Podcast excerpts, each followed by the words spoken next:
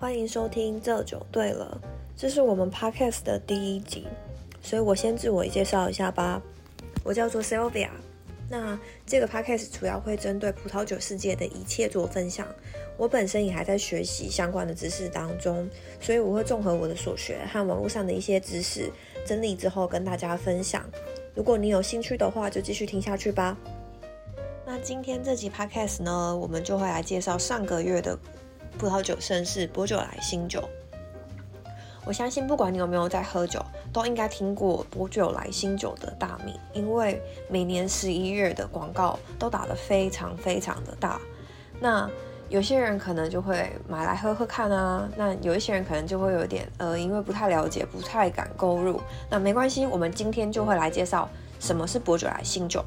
我们会拆成两个部分，一个是薄酒来，再介绍新酒。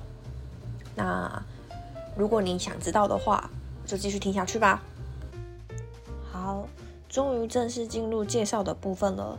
我们先来介绍什么是薄酒来。薄酒来它不是一个酒的名字，它是一个地名，就像是台中市啊、台北市啊、宜兰这样子。那它的地理位置是在勃艮第的南边，比较靠近里昂。官方的葡萄品种是嘎美。大家一定会想说，种个葡萄为什么还要什么官方葡萄品种？其实，在法国非常的常见，就像我们想到阿尔萨斯，就会想到它有五种贵族葡萄一样。放眼世界各地，很多产区也都有这样相关的规则，但是在法国比较常见。这样，那这边还可以补充一个历史上的小故事，就是啊，在十四世纪的时候，黑死病盛行，那加上当地的贵族希望重振勃艮第作为御用酒产地的地位，所以就产出当时被视为劣等葡萄的嘎美。没错。嘎美在当时是被视为劣等葡萄，因为嘎美这个葡萄啊，它酿出来的酒不够饱满，也不太具有陈年的潜力，所以对于法国他们传统上面认为就是好酒就要放成年的观念来说，嘎美就是一个完全不符合主流概念的美女，所以当时。这个公爵因为想要让，嗯、勃艮第主要都种植黑皮诺这种比较娇贵的葡萄，那加上当时人力也比较短缺，所以就把嘎美这样子赶赶赶赶赶赶赶，一路从勃艮第赶赶赶赶到南边的薄酒莱。那其实这样子对于嘎美来说算是因祸得福，因为在勃艮第表现不好的嘎美到了薄酒莱，却因为当地的风土环境，然后有了发挥的机会。好，我们介绍完了薄酒莱，接下来我们来谈谈什么是新酒。新酒之所以为新酒，是因为葡萄从采收到装瓶只花了两个月的时间。一般的葡萄酒，特别是红酒，从采收到上市大概要一年左右。而在西班牙，甚至有一些酒款是被规定至少要陈放五年以上。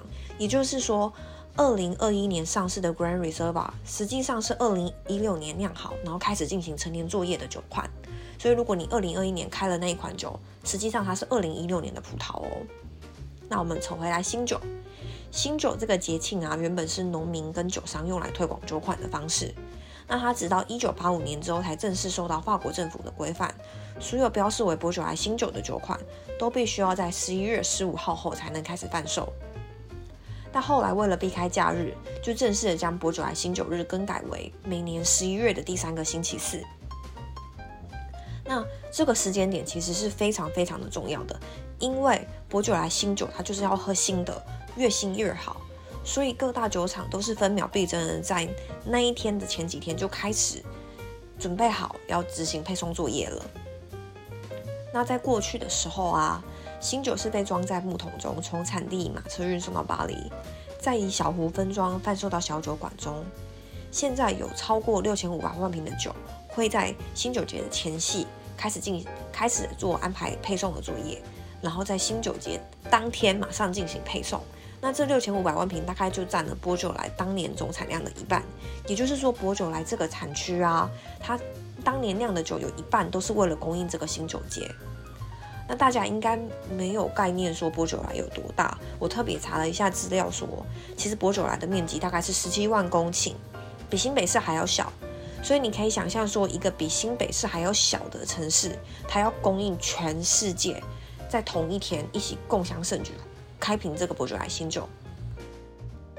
好，那为什么薄酒莱新酒可以这么快就上市呢？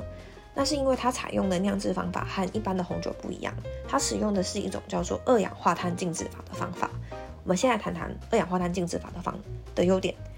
第一个优点是提取风味的部分，它可以赋予葡萄酒不同于其他酿制方法的风味，例如说糖果啊、香蕉的香气，都是这个这个酿制手手法的特点。然后再来是颜色的部分，一般的红酒是红色、深红色，甚至是砖红色，然后到橘色成年的颜色。但是薄酒莱新酒这种特别的酿制方法，可以让酒体呈现一种红到发紫、非常新鲜可口的颜色。再来就是单宁的部分，嗯、很多人喝完红酒之后都会有一种下下的感觉，那这是因为单宁会带掉我们味蕾上面的那些油脂，让我们有那种涩涩的感觉。那用这个方式。去酿造的话，可以有效的降低单宁的萃取。好，那二氧化碳静置法到底要怎么执行呢？首先，我们会将整串没有经过破碎的葡萄放入发酵罐中，然后在这个发酵罐里面注入二氧化碳，把氧气排出，让葡萄自己进行果内发酵。当发酵罐内的酒精浓度到达两 percent 的时候，葡萄的果皮就会破裂，然后流出葡萄汁。这个时候我们会执行压榨的作业，分离果皮和果汁。我们就不要果皮了，在这些萃取完的果汁中，我们再加入酵母，进行后续的发酵作业，直到到达我们要的酒精浓度。那这样二氧化碳静置法的流程就完成了。剩下那些装瓶啊、过滤的过流程是酒庄自己决定要不要做的。好，我们已经认识了薄酒莱新酒，也知道它是怎么酿制的。接下来就要开喝啦。那开喝。要搭什么就很重要了吧？其实薄酒莱新酒还蛮适合拿去搭餐的，因为它既可以驾驭红肉，也可以驾驭白肉。我们先从红肉说起好了。红肉的部分呢、把握一个原则，就是脂肪不要太多，味道不要太重。例如说德国香肠、冷肉盘，或是清炖的猪肉、牛肉都可以。那如果是白肉的部分呢？就把握一个重点，就是要有一点酱汁，要有一点脂肪，因为白肉本身就比较轻盈，所以像是感恩节的那种烤火鸡啊，我们台湾的那种阿给啊，然后或是带有酱汁那些鱼类，像是红烧鱼，我觉得都还不错。那我自己个人还蛮想试试看拿去搭香鸡排，因为我觉得它应该可以达到清洗味蕾的效果，但我还没有试过。如果你有试过的话，告诉我效果好不好？所以薄酒来只有新酒吗？其实也不是。虽然嘎美这个葡萄在薄酒来比较常被酿成新酒，但也有其他的酒庄利用嘎美，然后采用跟一般的红酒是酿制的方法相同的方式去酿造。例如说花田酒庄阿培拉兄 Fleury 它酿出来的嘎美酒体就比较轻盈，或是风车模仿阿培拉兄 Moulin à Vent 它酿出来的酒体就比较饱满。